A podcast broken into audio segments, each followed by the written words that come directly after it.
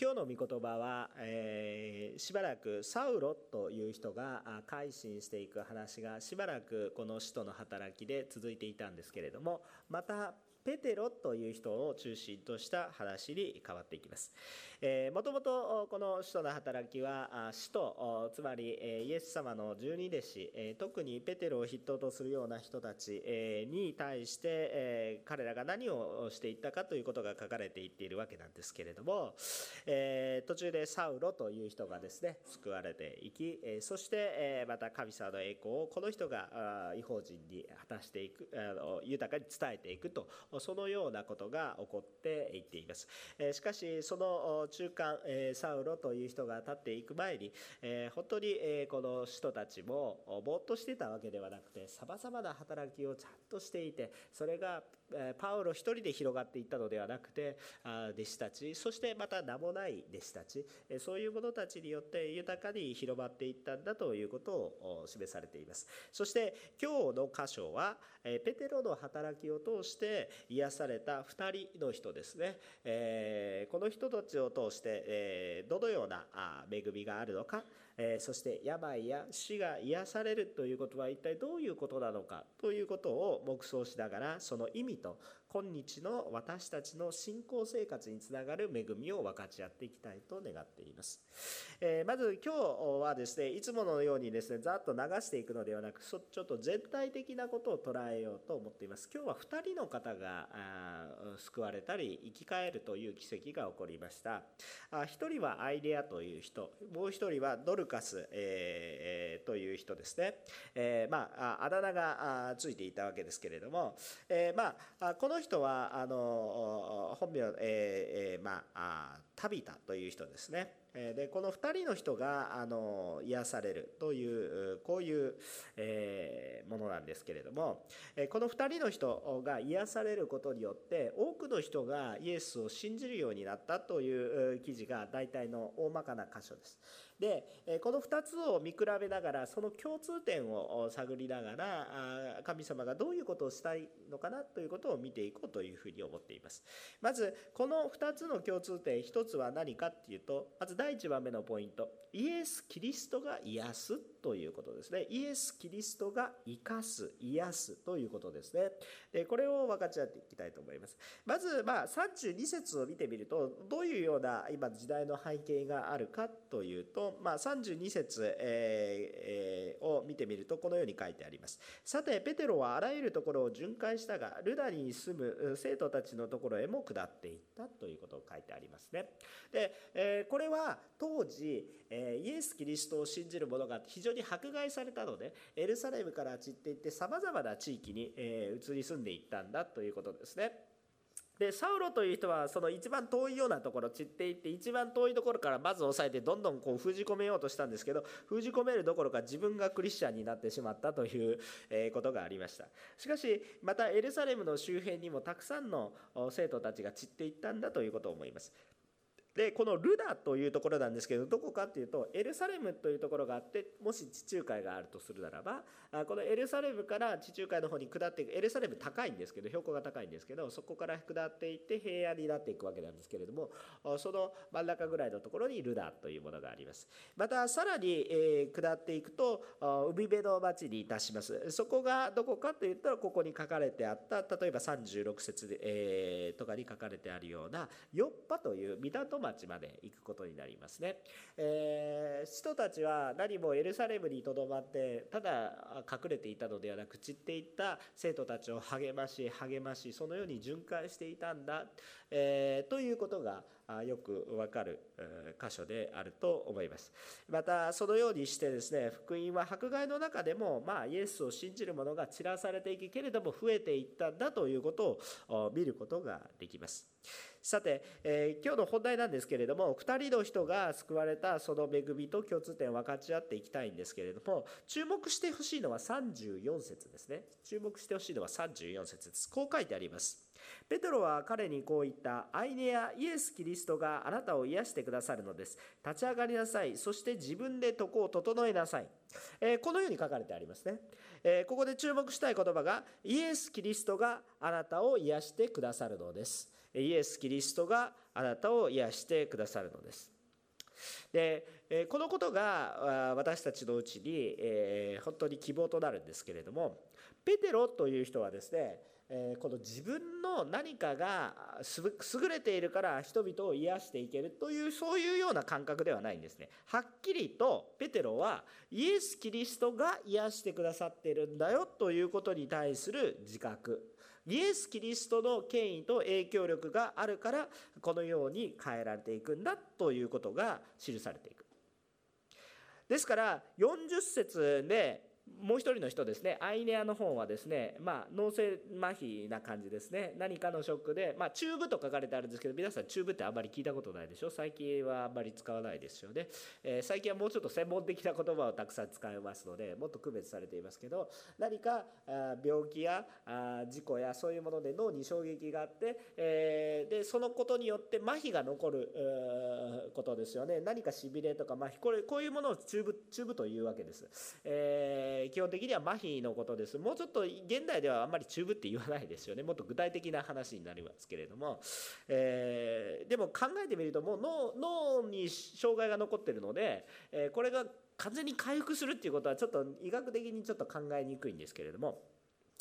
あのそのような中にありますよね。で、あのまあ、この麻痺をした人がアイデアという人ですね。でもう一人の人がタビタ。タビタという人はあとても評判の良い、えー、女性たちの間でとても評判が良く非常にただ評判がいいだけじゃなくて本当に世話の良い、えー、方で本当に苦しいところに手を差し伸べるそのような人だったんですけれども、えー、この方は亡くなってしまいました。あしかし亡くなったんですけれども普通ユダヤだとすぐ埋葬する文化があるんですけれどもそうしないでわざわざ屋上に置いてですね、えペテロが近くまで来ている祈ってもらおうということで待ってたわけですよね。でそのようにしてペテロがこのように来たんですね。で結局どうなったかって言ったらあタビタクミというふうにですね、まあ、起きなさいというふうに言うわけなんですね、えーえ、これはどこかで聞いたことがある、えー、その情景と非常にそっくりなあ情景なわけなんですけれども結果としてどうなったかっていうとこの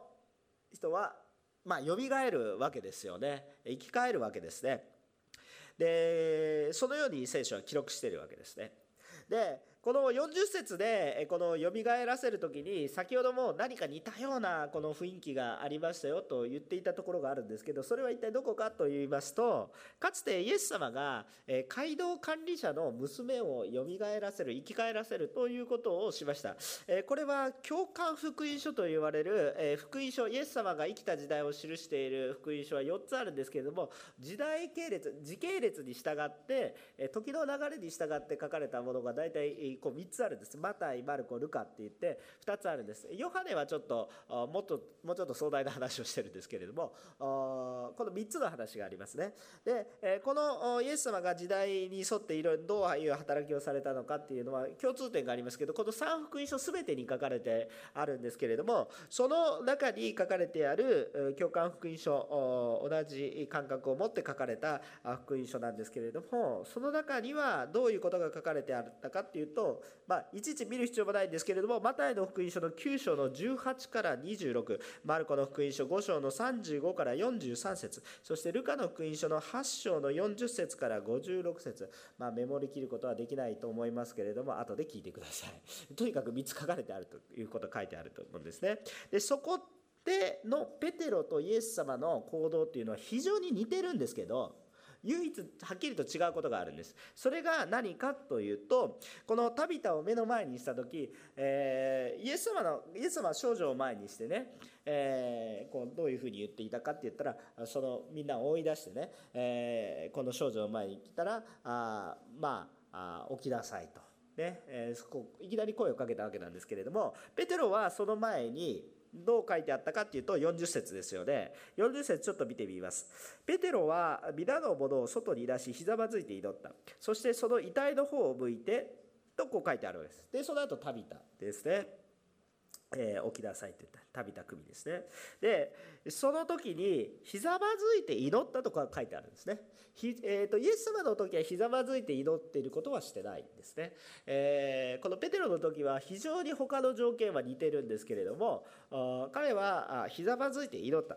えー、これは一体何を象徴していることかなというとですね、えー、まあ、この祈りなんですけど私たちも祈る時に必ずイエス・キリストの名前によって祈りますというふうに言っていますね、まあ、この祈りについてまたちょっとまだ学んだらいいと思いますが私たちはイエス・キリストの権威名によらなければ祈ることも主の御前に行くこともできません。罪がいっぱいだから。でもイエス・キリストの権威によって許されているからこそ自由に主の御前に出て行って願うことができます。ですからあペテロも当然祈ったんですけれども必ずと言っていいほどイエスの名によって祈っていることでしょう。ペテロはイエスの権威によらなければ何もすることができないんだということをよく理解している。俺はペテロだからたくさんの人を導いているからリーダーだから何かができる。そうではありません。イエスの名によらなければ何もできないんだということなんです。ここのことをはっきりと理解しなければいけません。私たちがイエス様の真似事をしたからといって何か素晴らしいことが起こるわけでもないわけです。えー、まあ、イエス様は40日間断食しました。だから私たちも40日間断食しましょう。40日間断食したらイエス様のような力が湧いてくるんですか？40日間一生懸命やりました。感想はどうですか？お腹が減りました。ぐらいのことにならしかならないかもしれません。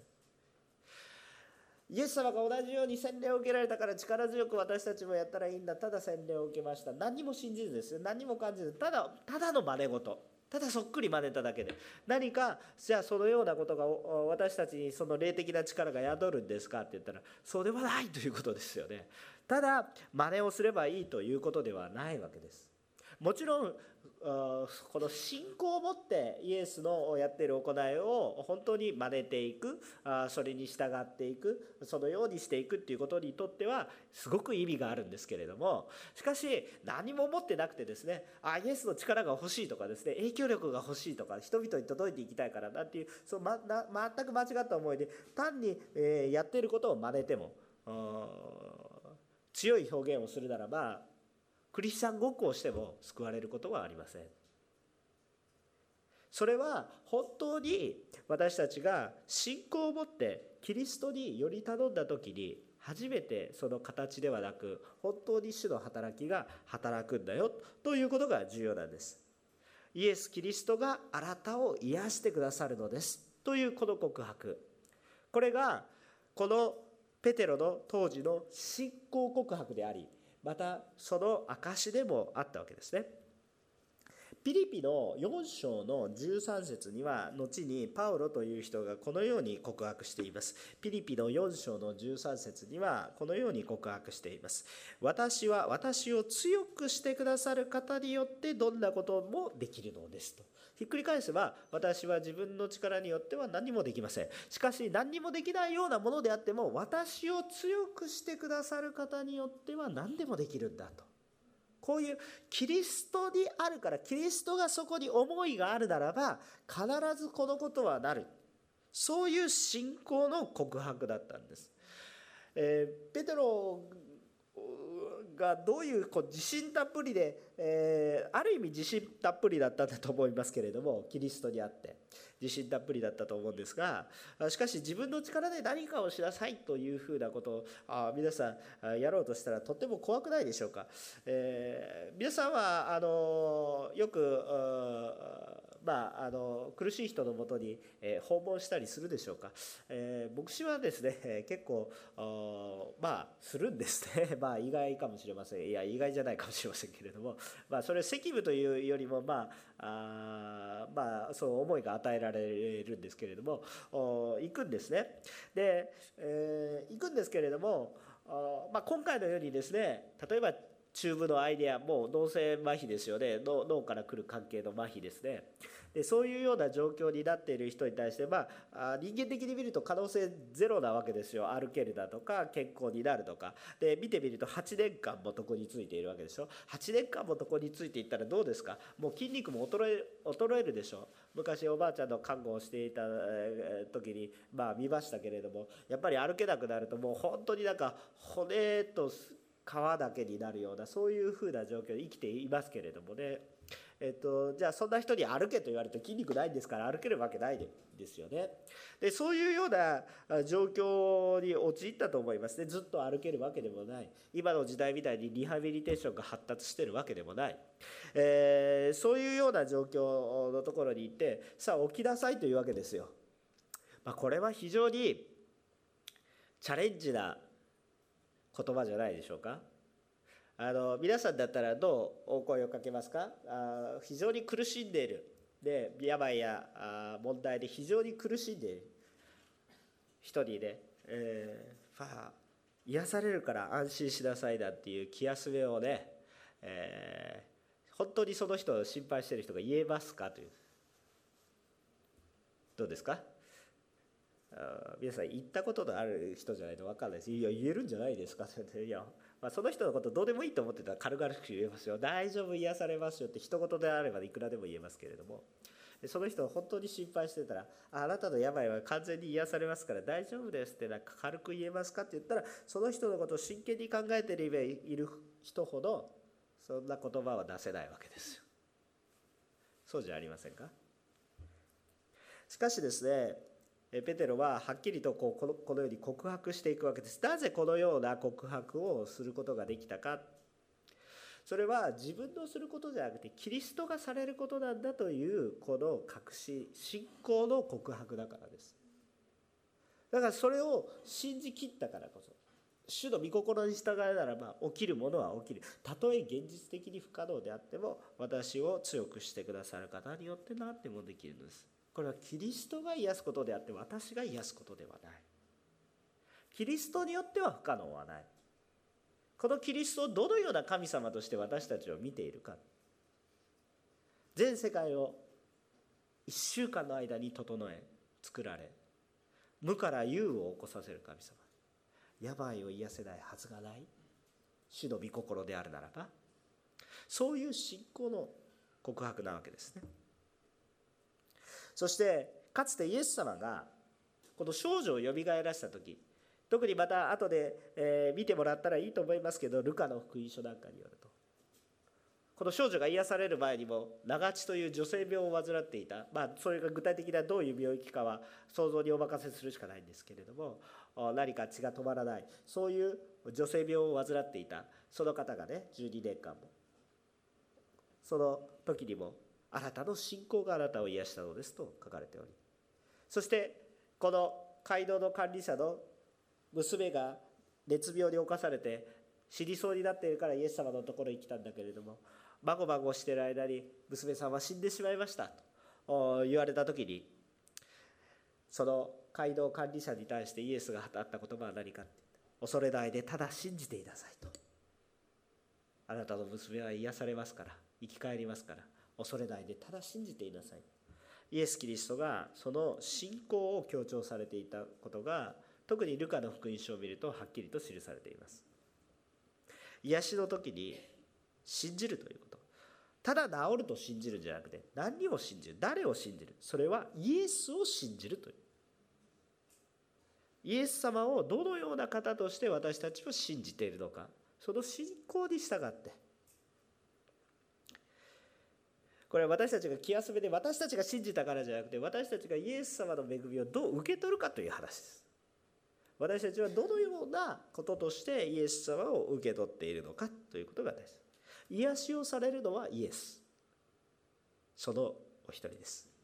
私たちが何か一生懸命何かイエス様の真似事をして祈ったからとかまた私たちがイエス様の真似事をしてなんかイエス様みたいな服を着て触ったからとかそういうことではなくイエス様ご自身が直接触れられる時に変化が起こります。第一私たちも信仰生活に入った時そうではありませんか？何かこう素晴らしい何かがあるから信じたというよりもイエス様という人がリアルだと感じたからイエス様という方が本当におられるんだと。私の救い主だということを何か実感した直接に実感したから皆さんここにおられるわけで。もしそのことを何も実感していなければもしそれを求めている段階の人っていうのはいっぱいいらっしゃると思いますけれども。しかしそれが本当に何かイエス様という方に何か感じているものでなければ私たちはこの日曜日集まって一体何をしてるんだという話になってしまいます。本当に虚しいことをしてるわけです。けれども本当にイエス様に触れられてその体験をし変えられたので私たちのうちに変化が与えられたのでこの日曜日主の見舞いに集いイエス様を告白し賛美することが私たちの生きる喜びとなりいやこれが私の生きる人生の意味だというぐらいにその価値偉大さというものが分かることができるようになったわけですね。イエス様が直接触れられます。イエス様が触れられたから私が祈ったからじゃなくてイエス様が触れられるから。ところがですねじゃあ私たち祈る必要もないのかその人に訪問しに行く必要もないのかって言ったら実はそうではありません。今日私タイトルに「ペテロを通した癒し」と書いてあります。ペテロを通した癒しなのでペテロが癒したわけではなくてイエス様が癒したんですけどなぜか、まあ、今までのメッセージでもずっと同じように伝えているんですけどなぜか主は人を使います。なぜだと思いますか？それはキリストはキリストを信じる者のうちに生きておられるからです。キリストはどこにいるんですかって言ったらキリストを信じる者のうちに生きておられるからです。私が癒すわけではないですけど私がキリストを信じ私のうちにキリストがおられるなら私が主から祈れと言われたところに行き主から祈れと言われた人のために祈ってそして手を置いて祈るならばそこに主の御心が起こるということです。それはその人のうちに主がおられるからです。ガラテヤ人への手紙の2章の20節ね非常に有名な御言葉で、教会に来た時にも最初に、語った御言葉でございますけれども非常に有名な御言葉でございます。ガラテヤ人への2章の20節にはこう書いてございますね。私はキリストと共に十字架につけられました。もはや私が生きているのではなくキリストが私のうちに生きておられるのです。今私が肉にあって生きているのは私を愛し私のためにご自身をお捨てになった神の御子を信じる信仰によっているのですと告白されています。ですからもはや私がクリスチャンは私が生きているんじゃなくてあキリストが私のうちに生きておられる。キリストがうちに生きておられてキリストが行きたいところに行きキリストが触れたいところに触れているので人を通してキリストの技がなされる。だから私たちに祈った時にペテロが祈った時にキリストと同じような変化が起こってきたというのは一体なぜでしょうかって言ったらその信仰によった。主が癒してくださる。主が出してくださる。日韓関係の複雑な問題も何か政治家のトップが何とかしてくれるそうではなくて私たちに解決できないようなこといや自分で解決できるようなことであったとしたとしてもイエス様を抜いて物事を考えるとそれはクリスチャンとしての考え方とはかけ離れたものとなってしまいます。イエス様が出してくださる。イエス様が関係の修復私はあの人がとっても嫌いです。絶対に許すことができません。そのような方もイエス様を通して見なければイエス様を通して見れば全く別なページが開かれていく。イエス様が回復してくださる。イエス様がいいです。イエス様を信じる者を通してイエス様が働かれる姿を知ることができるんですからそのようになった私たちも自分の思いで生きるのではなく主が示されたところ主が示されたことを祈りまた尋ねそして主の癒そうとされている方のためにその癒しの祈りをする。かつて私が新米の伝道師だった時その病の場所に行って癒されますよって祈ることに対して恐れがありました。今どうであれ必ず祈ります。かつては恐れがありました。これ祈って癒されなかったらどうしようという責任感からくる思いですね。えー、皆さん皆さんですら多分訪問された時に軽々しくですね癒されますよなんて口が裂けても特に重い病気であればあるほど言えないですよね。でもですね今はあの私はたとえそうであっても祈ります。癒さ癒しのために祈ります。癒されますように。すぐ癒されなくても。主が聞き入れられなくてもまた別の方向を示されていても祈るのは祈ります。宣言します。なぜですか？私はイエス様じゃないからイエス様ではないのでわからないんですけどもしイエス様がその思いがあるならば私を通して働かれることもあると信じるからです。必ず主が癒される人は癒されます。そのために人を用いられます。なぜ？主が我がうちにおられるから。もちろん直接働かれる時もあるでしょう。いやサウロの場合はどうだったんですか？サウロも突然イエス様が現れてねって。でも彼が目に見えるようになる時に誰を送ったんですか？そういうことですね。人を送られるんですよ。不思議なことですよね。彼がエルサレムの教会に受け入れられる時にどうしたんですかって。精霊様が突然現れてブワーってペンテコステみたいなことがあってこの人大丈夫って認められたわけじゃなくて誰が送られたでしょ？人を送られたでしょ？この人は大丈夫だから人の証を通して受け入れられそして認められて信じる者を通して主は働かれる。そのことを私たちも覚えたいと思います。だから恐れないでいや私のようなものが祈ったからといって何が起こるんだとか言ってね思わないで牧師先生に祈ってもらったらっていうそうじゃなくて癒すのはイエスなので、イエスは私のうちにも当然おられますけど皆さんのうちにもおられるのでだから実際に慰めの癒しの祈りを皆さんもしてください。言って祈るんです。もちろん教会の権威を乱すようなことをしてはいけません。けれどもけれども今日祈るべき方が誰か今日訪ねる方がいらっしゃるんじゃないでしょうか。イエス様は癒し主ですから私が癒すんじゃないですから。でも主が願われている。主が示される方誰？そのことを思ってその場所に行き主が癒されることを信仰告白して帰ってくる。主は良いことをされる。主は全てのことを良きこととされる。全てを委ねる思いを持って祈ってき帰ってくる。ペテロがしていたことはそれしかないのででも多くの人が励まされた。そのことを見ながら私たちもそのような小さなことで良いので大きなたくさんのことしなくて小さなことで身近なところでいいとそれを実践してみたい私たちとなりたいと思います。2番目のところですね。1番目はイエス様が癒される。2番目の共通点は何かって言ったら言葉がそうですね。立ち上がりなさい起きなさいというような言葉をどちらもかけられている。立ち上がりなさい、えー、立ち上がり起きるっていうことですね。この共通点を見てみるとちょっとその前にちょっと考えたいことがあるんですね。で、まあ、今癒し病の癒しのことについて考えてるんです。じゃあね一方でこう考えるんです。病があるっていうことは悪なのかということなんですね。悪いことなのかというふうなことをちょっと考え病やさまざまな問題があることっていうのは悪いことなのかという考えですね。えー、聖書が当時書かれている当時には当然のごとくですね当然のごとくなのかどうかは分からないですけども病は罪から来ているという考えが当然のごとくあったんですこの時代の背景としてねあったわけです。でじゃあこのことが一概にじゃあ霊的に間違いかというと私はそうとも思いません。なぜならば、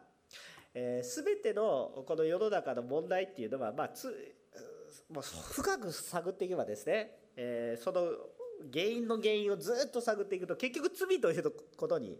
陥りますから全ての悪いこと。神様がこの世を創造された時にあ病気も一緒に創造されました。いろんな苦しみを創造するそう考えるとちょっとおかしいんですよね。そうではなくて、えー、人が罪を犯した結果病も起こるようになった全てのこと。で考えてみてください。当時こうこう世が作られた時にですね人は何の服も着なかったですけれども恥ずかしいとも思いもしなければあそして暑いとも寒いとも感じ何にも着なくても大丈夫なんですね。えー、最近だんだん日本も寒くなってきて私ちょっと鼻声なんですけれども しかしですねまああのちょっと裸で寝ていればもうあっという間にですね風邪をひいてしまうそんなようなものですね。しかし当時の彼らは別に布団なんか必要ないし家なんかも必要ないしただぼーっと寝ていればですね、まあ、そのままそんなぐらいの状況だったわけです。もう病なんか傷とかなんかもう裸で言ったらそんなのに寝そべったら大変じゃないですか。そんなことも感じないぐらい完璧に作られていたわけですね。だからそんな状況があるわけです。なのでもともと病とか苦しみとか悲しみとかいうものはないわけです。でしかし罪を犯した結果そういう悪いもの全ての悪いものが起こってきました。そしてさらに言うならば天の御国においてはどうかということなんですけれども黙示録の21章の4節なんかを開けてみるとよくま引用されるところなんですけれども聖書一番最後ですね。えー、ヨハネの黙示録の、えー、21章の4節ですね。で開けてみますとこんなふうに書いてあります。で、えー、まあ、神様がこの新しい天と地、まあ、天の御国のことについて少し語られているところですけれどもこのように書かれてあります、えー、ちょっと一部ですけれども彼らの目の涙をすっかり拭い取ってくださる。もはや死もなく悲しみ叫び苦しみもない。なぜなら以前のものがもはや過ぎ去ったからであるとこう書いてあるんですけれども天の御国においては私たちの罪は全て過ぎ去るので一体どうなるかって言ったら、まあ、悲しみとか苦しみとか涙もない。つまり病から来る苦しみやそういうものも一切ないというわけです。だから大きく見ると病は罪から来ているんですか？って言われたらそうとも言えますということです。ところがねこういう話をされると追い詰められる気がする人がいる実際に今苦しんでいる人たちは追い詰められます。ね、皆さん病気も何もないから私は正しいものなんだ。病気してる人たちは何かおかしい人でなんか結局自分自業自得なんだと考え考えるのは楽かもしれませんけどそれもし自分が病の方だったら自業自得だと言われてなんどこにそこにどこに救いがあるんですかっていう話です。追い追い詰められますよね。祈っているにもかかわらずですね癒されずにですね苦しんでいる人たちっていうのはたくさんいらっしゃるわけなんです。じゃあその人たちは私たちより罪深いんでしょうか？さまざまな災害に苦しみ合う人は罪深いんでしょうか？それだけおかしいですよね。何か違うってはっきりと感じますそれは。各いうこういういろいろなことを私は私を強くしてくださる方によってどんなこともできるのですと告白していたパウロ。このパウロという人が自分の病の癒しのために何度も祈ったんですね。3度最低3度祈った。ところがそれに対しての癒しはなかった。ということが記録されていて、まあ、よく分かっていることなんですね。でその時にパウロ自身が受けた言葉が一体何かというと第二コリント人への手紙の12章の9節なんですけれどもでここにこう書いてあります。しかし主は私の恵みはあなたに十分である。というのは私の力はあなたの弱さのうちに完全に現れるからである。と言われたのです。ですから私はキリストの力が私を覆うためにむしろ大いに喜んで私の弱さを誇りましょう。っていう告白をしてるんです。神様の心言われてることは祈っても癒されない時にはどうなるのかって言ってその時にはっきりとね祈っても癒されないあのこうただ自分が訳のわからないことのために祈ったのではなくてちゃんと主のために癒されるように祈ってるのに主を見上げて祈っているのに癒されないのはどういうことなのかって言って主が直接答えをくれて私の恵みはあなたには十分だと言っているんですね。いやこのことを考える時にいろいろなちょっと牧草をしたいことがもう一つあります。ちょっと今までのこともちょっと頭に考えて。全て何か病や苦しみがあったらそれは全てその人のせいなのかということです。いやそうでもない。パウロはちゃんと主の働きをしていたけど病を許されなかった。あ癒されなかった。一体これどういうふうに理解していったらいいか。でそういうふうないろいろなことを考える時にもう一つだけ聖書の箇所を開けたいと思います。これ非常に有名な聖書の箇所なんですけれどもヨハネの福音書の9章の1節から3節。ヨハネの福音書の9章の1節から3節にはこう書かれてあります。お読みしますね。またイエスは道の途中で生まれつきの盲人を見られた。弟子たちは彼についてイエスについて質問していった。先生彼が盲目に生まれついたのは誰の罪の誰が罪を犯したからですか？この人ですか？その両親ですか？イエスは答えられた。この人が罪を犯したのでもなく両親でもありません。神の技がこの人に現れるためです。アメン。生まれつき目の見えない人に対して弟子たちがですね、まあ、とんでもない失礼な質問をするわけです。イエス様に対してですが。この人に対してではなくでもひょっとしたらこの人に聞こえたかもしれませんね。どういう？生まれつき目の見えない人に対してこの人が悪かったからですか？親が悪かったからですか？って聞いたんです。興味本位から出てきた質問だと思います。真理を知りたい原因を知りたいと思ったけれどもこの人を慈しむ心なんかはここに一かけらもないと思います。ただ知りたいというだけだったと思います。非常に失礼な質問ですね。でこのことに対してのイエス様の答えは誰のせいかという話ではなくてそのことに対する答えはここにこの人のせいでもなくこの両親のせいでもありません。それは神の技が現れるためです。これは大きな慰めです。先ほども申し上げましたけど全ての罪というもの全てのあごめんなさい。全ての悪いことっていうのは掘り下げていくと罪に起因しています。だから全く誰の罪でもないということではないんです。考えてみると考えてみると深く考えてみると神様の視点から見るとひょっとしたら人には分からないけれども人は罪だとも思っていないことでも神様の前には罪人として生まれるわけですから赤ちゃんが生まれた時にこの人は罪人だねなんていうふうに思う人はいなくてとっても可愛いねって普通は思うんです。だからいろんな表現の中で罪もない子供がっていうふうに言うでしょ。でも神様の前で見ると真っ黒なんですよ。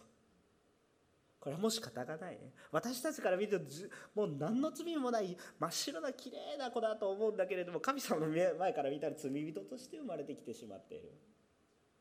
この現実があるわけですね。だから誰の罪でもないとは神様は分かっているんだけれどもそう言わないんです。そうじゃなくて誰の罪のせいでもない。いちいちそんなことを追求してても仕方がない。あの人のせいだこの人のせいだそれを追求したからって言ってそこに救いがないからです。それを追求したからって仕方がないんです。何も対策を打つことができないし生まれてきたら罪人なんだから何の対策を何もできないですよ。それで何もできないことに対して神様がああだこうだっていちいち言うんじゃなくて神様はもしたとえそうであったとしてもこの人のせいだとかあの人のせいだとかそういうことを置いて神の技が現れるためです。と主はおっしゃってくださっているんです。これは適当な牧師が言ったとか適当な神父が言ったとかそういう言葉じゃなくて癒しの主体であるイエス・キリストが言われている言葉です。神の技が現れるためです。でこのことが大きな慰めになるのは 本当に苦しんでいる人はこれが大きな慰めであるという意味が分かります。どうすることもできなくて苦しんでいるところに。祈っているのにどうして私は主を信じているでこんなに苦しむんですか。私の恵みはあなたに十分である。あなたの苦しみはあなたの弱さは私の技が現れるためですよって言われてるんです。これがどれほど大きな慰めでしょうか？病の中で苦しんでいる方々はよくわかると思います。主が病を癒される時はそれは主の技がなされようとする時です。一方で私たちが祈ってもその技が起こらない時は主の恵みは十分にあるです。ただし共通点があります。病が癒される人今回2人の人病が癒されよみがえった人に対して主は何てまあペテロが言ったことですけどどういう言葉をかけられていったかって言ったら起き上がれと言ってる。癒されて寝ていろとは言ってないんですね。安らかに寝ていて大丈夫です。癒されたけどしばらく休んでいなさいと言ってるじゃなくてスタンダップ起きなさい。立てと言ってるわけ癒されたばっかりだから休んでてねって言ってるんじゃなくて立ちなさい。これは一体どういうことかっていうと罪や病の中で倒れているのではなくそこから離れて起き上がり主の技をしなさいということですね。主の技をしなさい。もし祈っても病が許されない時まあいろいろ考える必要があるんですけどそれはなんか別のことのために祈ってるっていうこと主の御心でないことのために祈ってるっていう出発点が違う場合がありますけど出発点が一緒なのにもかかわらず癒されない時は何かって言ったらあのサウサウパウロに答えられたようにその弱さを通して主の証ができるから恵みは十分にありますよ。あなたはもうすでに永遠の命を得ていますよ。むしろその弱さを持って証しをすることができますよ。という点が一つあるのと。また癒された人にとってはこの癒されたことを通して主の証しがすることができますよ。私たちは大なり小なり別に劇的に、ま、死んでもう一回生き返りました。ということじゃなくても霊的に一回死んで生き返りましたから、まあ、ガラテヤ書2章の20節さっき読みましたよね。もはや私が生きてるんじゃない。私はキリストと共に十字架にかけられました。私はしっかり霊的に死んで罪に死んでキリストと共にですけど生き返ってる。新しい命与えられてる。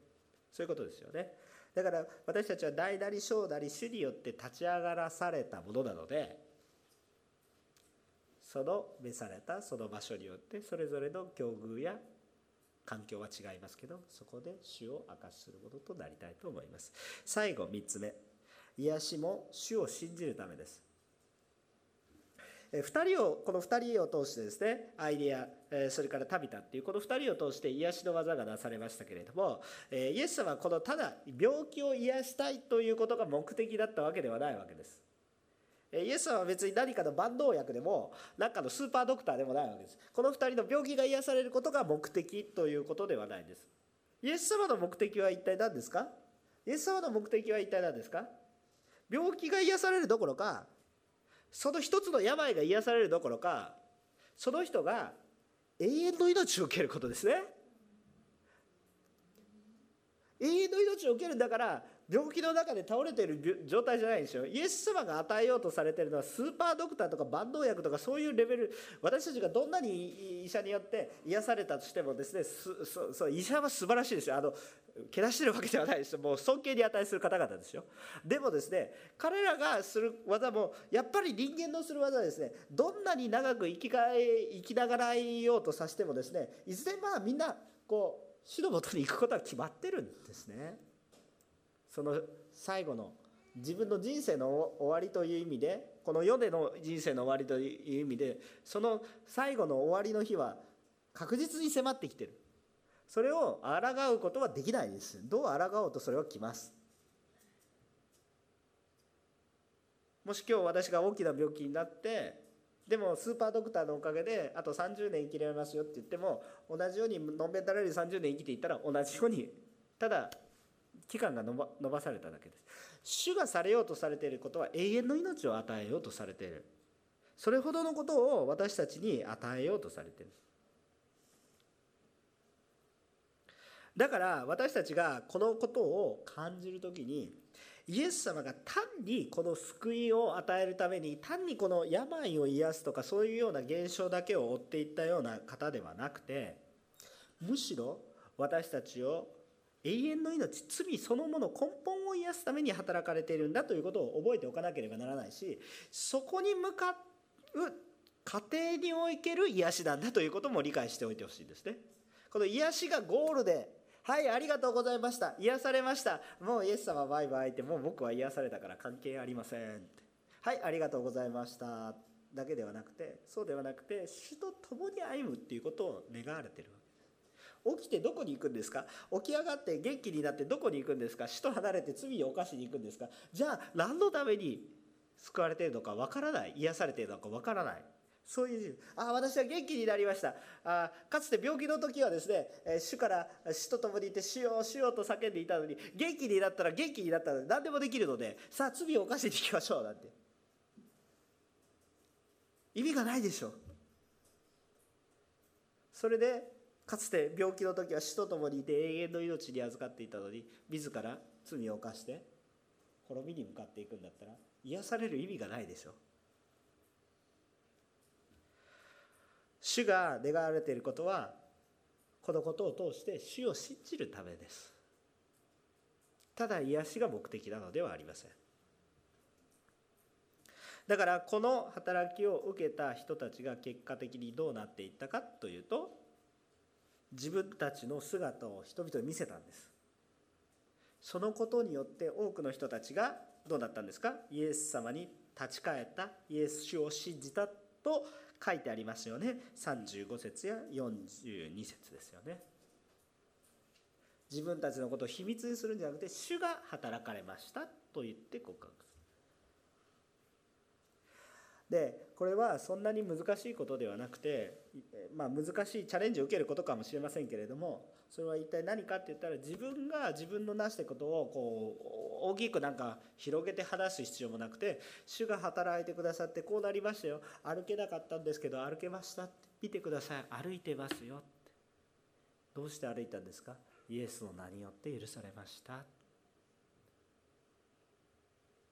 あと何か言う必要がありますかって言ったらないんですね。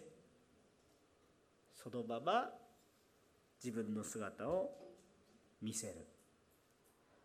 主が働いてくださって主が共にいらっしゃるのをそのまま見せる。それが力強いんです。何か逆にわざとらしく盛ると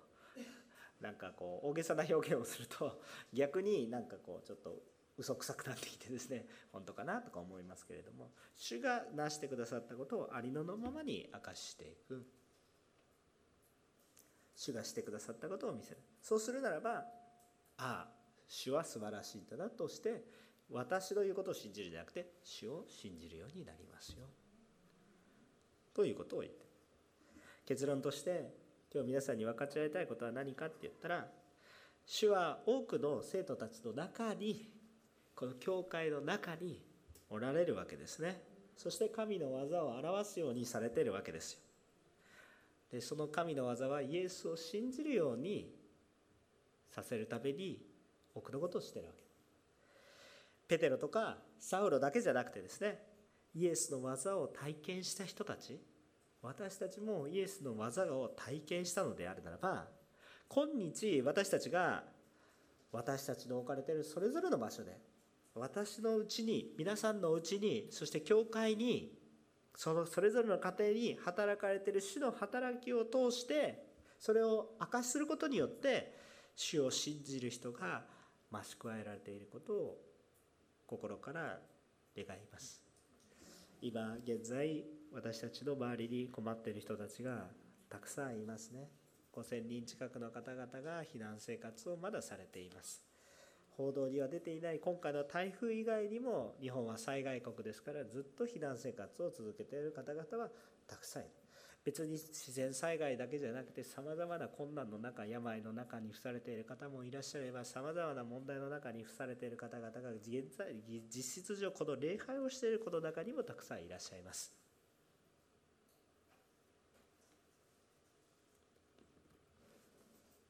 まずは祈りましょうね。キリストの働きがどこにあるか。示されたら示されたらペテロが巡回したみたいに示されるその人のところに行ってな何をするわけじゃない。まずは祈りましょうね。主が示されたことをするんです。大きなことじゃなくていい。そんな大層なことしなくていい。あなたに働かれている主が示されていることをそのまま今日メッセージを聞いても何も思わない何もしない。ではなくて何かをしてください。主を信じる行動を起こしてください。ここでお祈りをしたいと思います。